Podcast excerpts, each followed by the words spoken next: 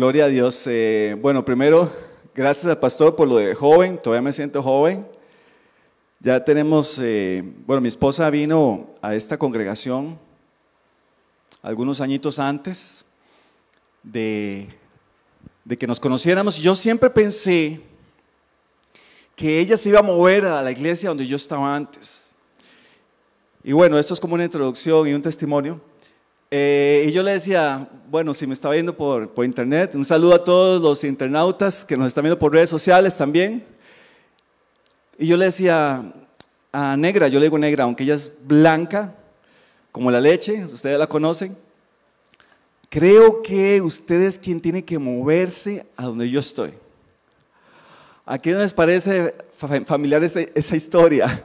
Eh, y yo les dije, y ella me dijo, ¿por qué? Yo le dije, bueno, allá en comunidad, bueno, en vida abundante, como se llamaba antes, todo está listo, todo está preparado, hay muchísimos líderes, pero aquí donde yo estoy, hay poquitos. Yo soy, hermano, imagínense esto, yo era el que dirigía la alabanza con el piano, mi hermano era el que tocaba la batería, y eran los únicos músicos de esa iglesia. Así que si yo faltaba, tenían que poner una grabadora o algo, y si mi hermano faltaba, eh, era fatal porque la batería faltaba. Así que Hoy todavía él eh, ya no está tocando, pero sigue con, con, ese talento que Dios le dio. Y una vez Dios me movió, habló a mi corazón y me dijo, papá, es al revés.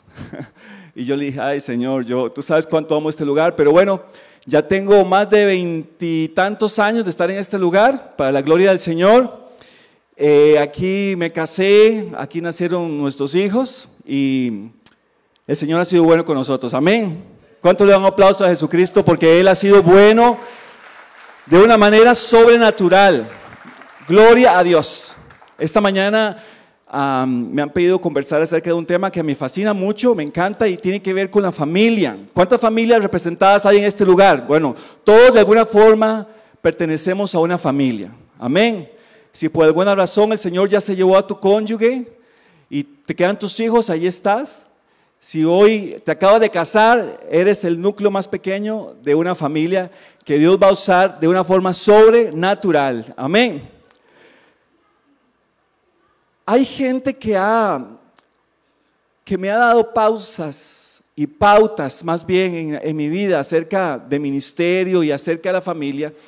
Y uno de ellos es un, es un adorador que posiblemente algunos de ustedes conozcan, se llama Michael W. Smith y cuando yo empecé a leer su biografía y empecé a escuchar de él sus canciones, su música, una de las cosas más fascinantes que me llamó la atención en ese instante y algo que cambió totalmente mi chip en cuanto a las prioridades. Y él empezó diciendo, quiero hablarles de mi ministerio. Lo natural era que empezara a hablar acerca de la música, de cómo Dios lo llamó a escribir canciones, a componer canciones, etc. Pero Contrario a lo que yo pensaba, él empezó a hablar de su familia. Y yo dije, wow, yo estaba totalmente equivocado. La familia es uno de nuestros primeros ministerios. Amén.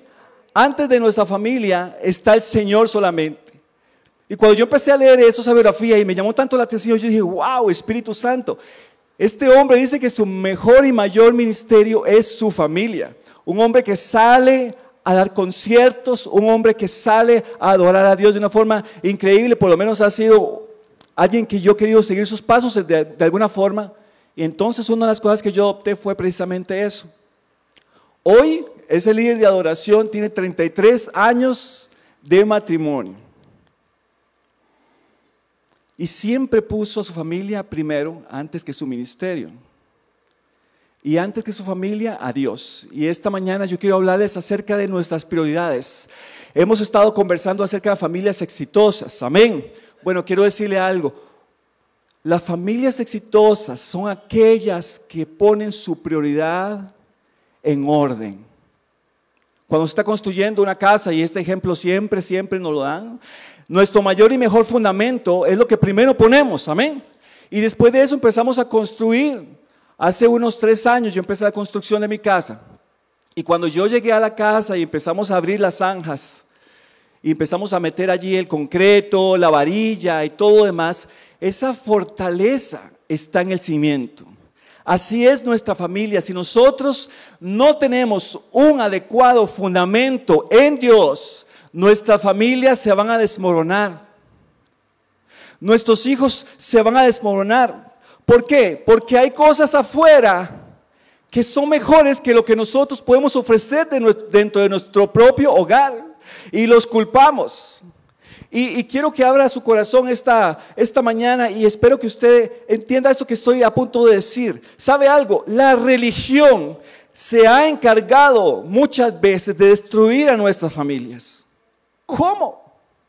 La religión se ha encargado de destruir a nuestras familias. El Señor, Dios Todopoderoso, quiere juntarnos. Como cuando le hablaba a Israel y le decía a Israel, como la gallina junta sus polluelos, yo quiero juntarlos. Pero la religión se ha encargado de que nuestras familias se desmoronen. Porque hemos puesto nuestro fundamento en la religión y no en una relación con el Señor. Y hay una diferencia fuerte, grande y fundamental entre poner nuestra prioridad en nuestra relación a Dios, a poner nuestra prioridad en la religión.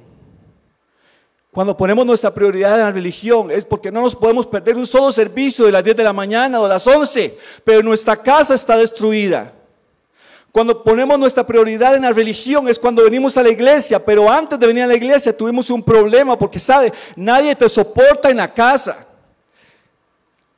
Tu autoridad tú la ganas gritando, papá, mamá, y no porque Dios está allí. Pero si ponemos nuestra prioridad en el Señor, eso no es religión, eso es relación. ¿Sí me entiende? La religión ha destruido muchas cosas. Y entre ellas la relación de familia. ¿Cuántas veces has dedicado tiempo a tus hijos para jugar con ellos un ratito? Para armar un Lego, como me pide Luca. Papi, armemos un Lego. Armamos un Lego. Y todo lo que está ahí tiene que quedarse. Amén. Pero yo no puedo decirle, no puedo porque tengo que ir al culto. no puedo porque, no, amado hermano, la relación con Dios es el fundamento. Y después empezamos a construir. Es como cuando usted construye un queque de varias capas. La capa de abajo es la más grande, la capa que viene es un poquito más pequeña, la que sigue es otro poco más pequeña y la de arriba es un poquito más pequeña. Y allí donde pone usted la cereza del pastel, ¿verdad? Los adornos del pastel, ¿dónde usted los pone? En la última capa. Y es lo que se deja ver, es lo que visualmente hablando es agradable. Pero pocas veces pensamos en el fundamento, en la capa más grande, esa capa que te da refugio, esa capa que te da fortaleza, esa capa que mantiene todo unido. ¿Sabes quién es esa capa en nuestras vidas, en nuestra familia? Es Dios. Y ese queque hermoso que a los ojos, a los ojos se ve lindo porque tiene muchos adornos, ese queque es la familia. Amén. Creo que no hay mejor ejemplo que dárselo. Nosotros tenemos un, un rótulo en la casa que mi esposa mandó a hacer, muy lindo, y, lo pusimos en la, sala. Y ese rótulo dice, familia Castillo, establecida en el 2004. Y dice abajo, familia, la familia es todo. Porque nosotros queremos decirle a nuestros hijos que la vida en familia es mejor que las drogas, que la vida en familia es mejor que la religión, que la vida en familia es mejor lo que los amigos le pueden ofrecer. Esa es la vida en familia. Y establecimos ese cuadrito allí. Cada vez que yo lo veo, yo digo, gracias Señor. Y sabe qué, 2004, ya usted, yo me imagino que ya empezó a hacer cuentas. Él se casó en 2004, estamos, ¿verdad que sí? ¿Cuántos están haciendo cuentas ya? Bueno, vamos a ver, este diciembre 18 cumplimos 18 años de casados. Mi esposa dice que ya cumplimos mayoría de edad. Así que ya estamos emancipados, no. Eh, 18 años de matrimonio, nos, casó el pastor Ricardo, así que después de los 18 años de matrimonio, todavía nos falta muchísimo por crecer, pero quiero decirle algo, 18 años, no se lo salta a nadie, ¿verdad? ¿Cuántos tienen más de 18 años de casados acá? ¿El Paz? Ok, un aplauso a ustedes, claro, por favor, más fuerte. Bueno, quiero decirle que el fundamento de ese pastel es genial. El que usted tiene le ha dado fundamento. Y aquellos que por alguna otra razón han entrado a un proceso de divorcio y otras cosas que no es la, el mensaje inicial, Dios puede hacer cosas totalmente nuevas en tu vida. Amén. Y empieza a construir nuevamente algo tan lindo que el Señor ha hecho. ¿Qué nos enseña el Señor acerca de nuestra familia? La familia está en el centro del plan de Dios. Primera cosa que yo quiero decirte es la familia está en el centro del plan de Dios. Para la felicidad y el progreso de tus hijos. ¿Sabe algo? El Señor dijo a Adán y Eva y dijo en la palabra, ¿sabes? Dejará el hombre, como dice, ya todo el mundo se lo sabe, y a su y a su madre y serán una sola. Y después el Señor nos envió para que fructificáramos y para que nos multiplicáramos. Quiero decirte algo, y esto es un testimonio también que el Señor ha puesto en mi corazón poder compartirlo esta mañana. Antes de que yo y mi esposa nos casáramos, hace casi 18 años, yo hablé con ella meses antes y le dije, negra, ¿y qué si no podemos tener hijos? Y ella me dijo, ¿por qué tú me preguntas eso? Yo le dije, ¿qué si no? Adoptaríamos. Había un temor en mi corazón, especialmente porque pasé por un proceso médico y me operaron también. Y eh, me hicieron un examen y el, médico dijo, no puedes tener hijos. Entonces yo quise advertir, porque para las mujeres algunas es muy importante tener, tener chicos. Y yo le dije, ¿qué pasa si? Y ella me dijo, no te preocupes, sí vamos a tener. Con una fe, bueno, e, esa fe me ayudó muchísimo. Yo venía, em, yo había crecido en un ambiente familiar muy descuidado, no tenía alguien con quien conversar cosas, así que mi esposa fue además una, una, persona que el Señor puso en mi corazón. Y pasamos muchos procesos eh, antes de que me casara. Y para gloria de Dios, y también quiero decirle algo, porque la familia no es un accidente. La familia donde tú naciste, que quizás, como yo lo dije en algún momento y luego me arrepentí, yo dije, Señor, tal vez si tuvieras equivocado. Tal vez si era la casa de la par, no, no. El tema es que no es un accidente en la familia donde tú naciste. Y quizás no es la mejor familia, pero tú tienes la responsabilidad delante de Dios, ahora que conoces al Señor, de dejar eso atrás. Y como dije yo al Señor siempre, Señor, déjame ser el último eslabón de una cadena de miseria. Déjame ser el último eslabón de una cadena de pobreza, de una cadena de maltrato. Déjame ser el último, Señor. Y sabes, hacer eso requiere muchísima fuerza, muchísima fe, porque tú vienes atrás arrastrando cosas, maldiciones, que han venido de generación a generación, porque yo me preguntaba, qué pasa con mi abuelo? Ah, mi abuelo, tu abuelo hizo esto, hizo esto. Uh, ¿Y qué pasaba con el papá de mi abuelo? Y el papá de tu abuelo hizo esto y esto y esto. Y yo dije, wow, ¿cómo es que no me iba a alcanzar esto? Algo me tocó, pero yo dije, yo decidí en mi corazón y dije, Señor, yo sé que no es un accidente, pero yo decido ser el último de esta generación. De aquí en adelante mi generación será una generación bendecida. Será una generación de abundancia. Yo dije, Señor, no más necesidad. Mi generación de aquí en adelante es una generación de abundancia. ¿Sabe algo? Porque como cantábamos ahora, y a veces cantamos sin entendimiento, como cantábamos ahora, lo que haces en el cielo, hazlo aquí. Yo le voy a decir algo, en el cielo no hay desabastecimiento. En el cielo hay abundancia. En el cielo no hay enfermedad. En el cielo hay sanidad. En el cielo abunda de todo. Mire, hasta las piedras preciosas y el oro sirven para que usted y yo empecemos a caminar luego por allí. O sea que esas cosas no tienen tanto valor después de todo, pero hay algo importante. Y es que tú debes decidir si has nacido y si naciste en una familia con dificultades, es tu responsabilidad hacer un cambio total y absoluto. Dios puede ayudarte. Tú tienes en tu mano el poder para hacerlo. Tú tienes en tu mano el poder para orar por tus hijos y decir, Señor, lo que me tocó a mí, a ellos no los va a tocar. No los va a tocar. Y a producir en ellos esa identidad que es tan importante en nuestra familia. Y como lo dije al inicio, sabes, si ellos tienen una identidad fuerte, si tú oras todos los días, mire, yo voy a decir algo, mi hija Emi y mi hijo Luca que está acá, ellos no se duermen sin que yo ponga sus manos sobre ellos y ore esa noche. Y no hay un solo día en la noche, a menos que yo esté fuera del país, no hay un solo día en la noche que ellos se acuesten sin que pongamos sus manos sobre ellos y oramos. Y declaramos sobre ellos lo que, lo que nosotros queremos ver. Papá, mamá, usted es profeta en su casa.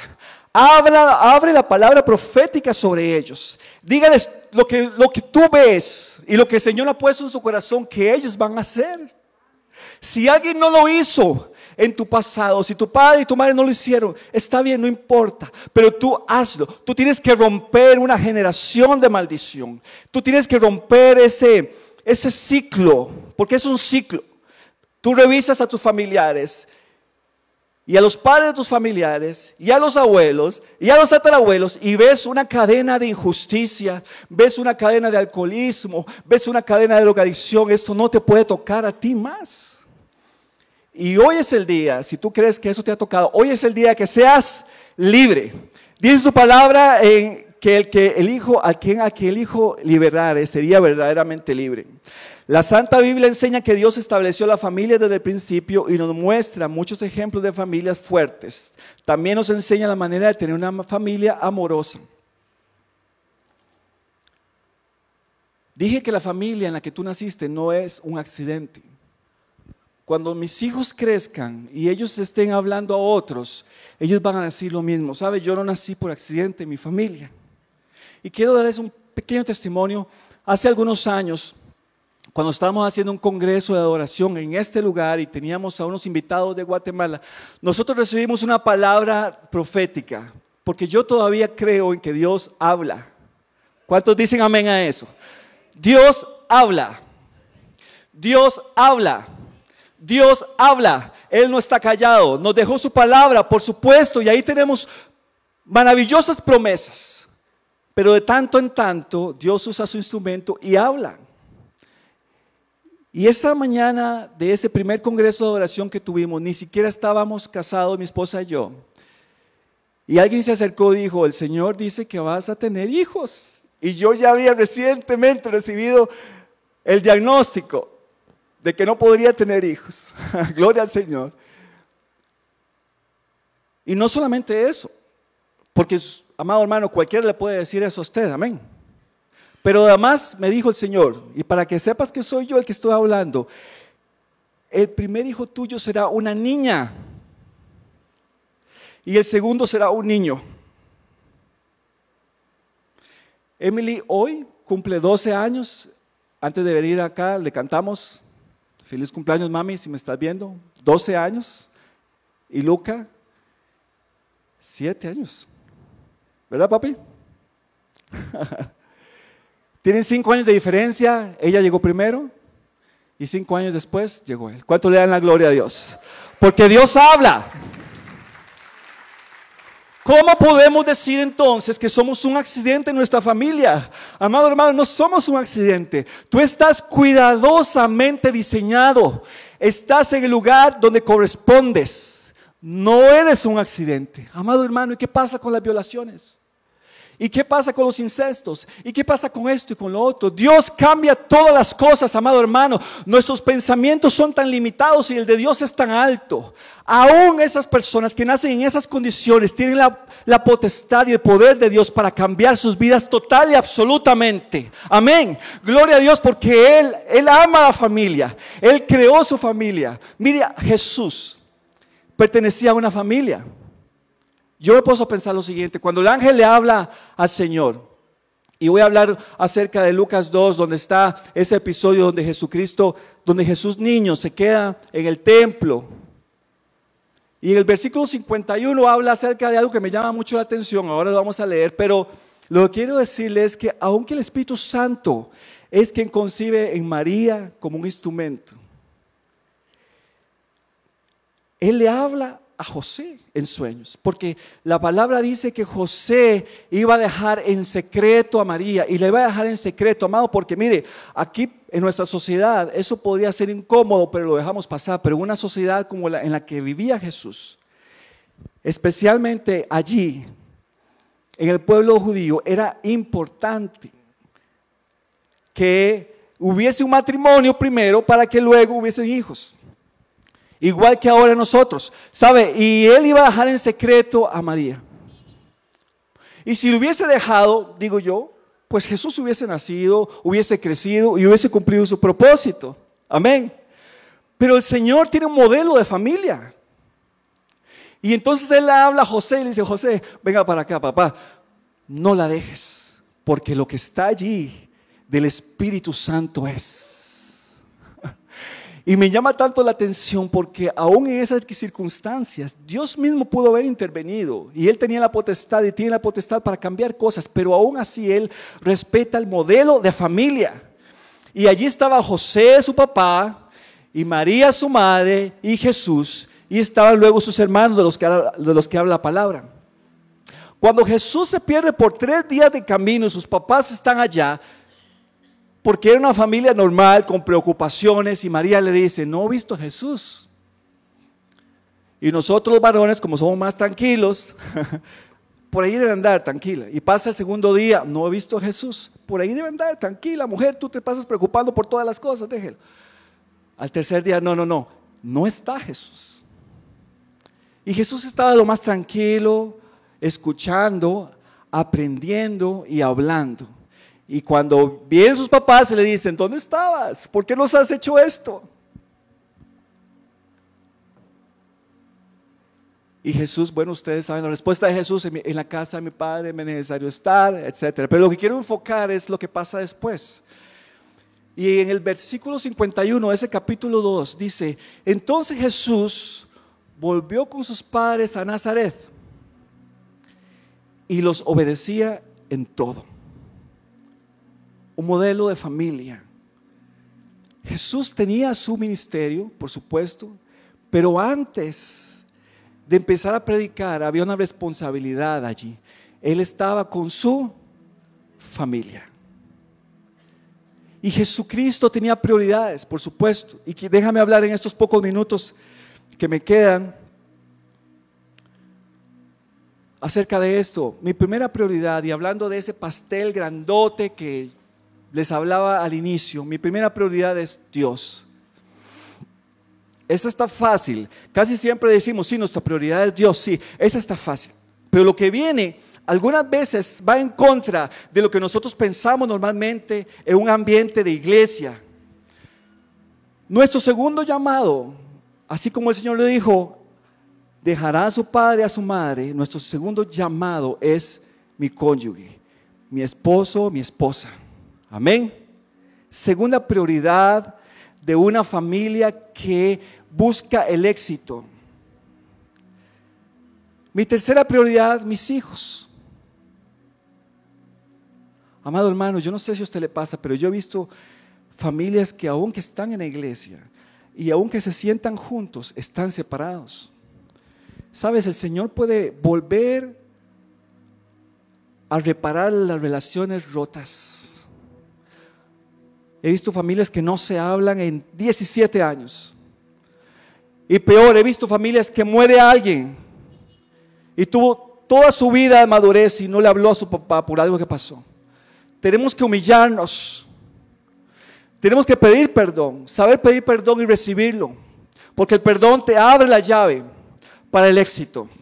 Y en esta tercera prioridad, los hijos, es sumamente importante que usted tenga una muy buena relación con ellos.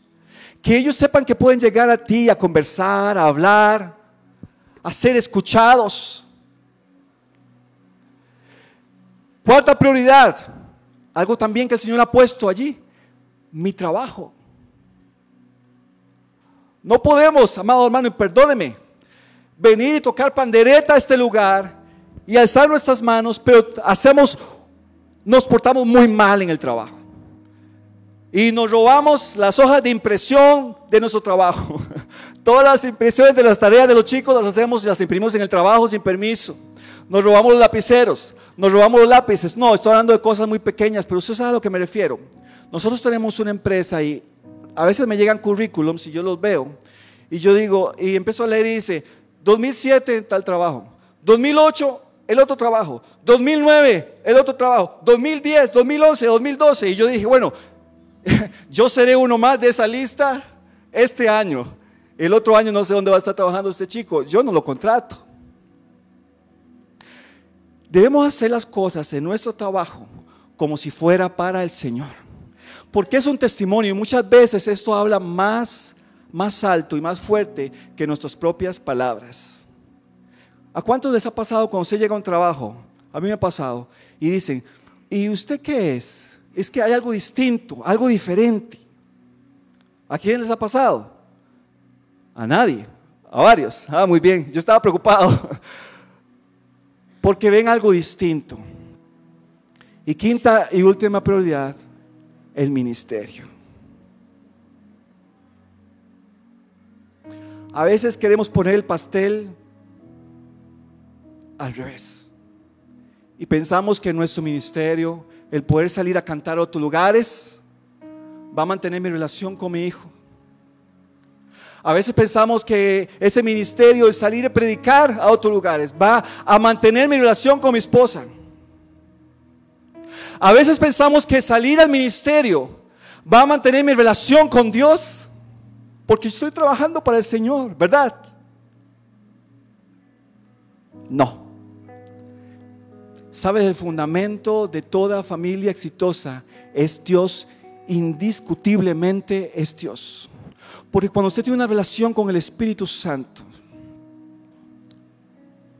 todas las otras cosas empiezan, se balancea, se establece un balance en tu vida que te permite disfrutar de Dios, que te permite disfrutar de tu esposa, de tu esposo, que te permite disfrutar de tus hijos, que te permite disfrutar del trabajo y te permite disfrutar del ministerio.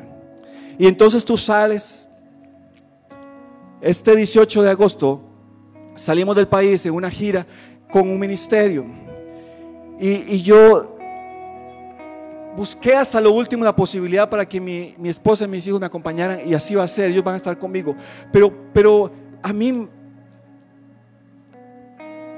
a, mí no me llena ir a ningún sitio cuando yo sé que mis hijos están sufriendo porque yo no estoy en la casa. Entonces cada vez que puedo me los llevo. Y si no puedo, tengo que buscar un espacio con ellos. Ya no nos queda tiempo, amado hermano. Quisiera que se ponga sobre sus pies esta mañana. Y que revises estas prioridades.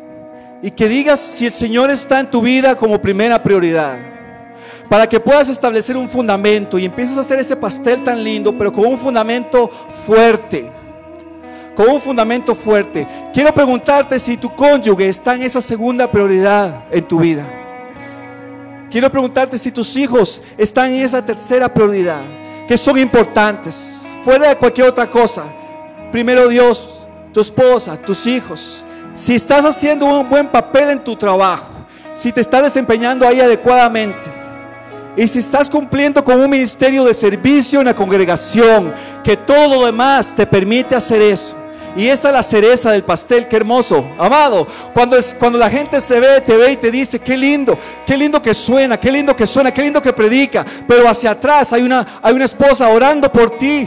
Hacia atrás hay unos hijos orando por ti. Y hacia atrás tienes el respaldo de Dios y del Espíritu Santo que te ama y que te dice, ven, has hecho las cosas bien, yo te voy a apoyar, yo te voy a respaldar en todo esto. Amén. Gloria al Señor porque Él es bueno y porque para siempre es su misericordia. ¿Por qué no levantamos las manos al Dios un momento y empezamos a adorarlo? Solo unos segundos.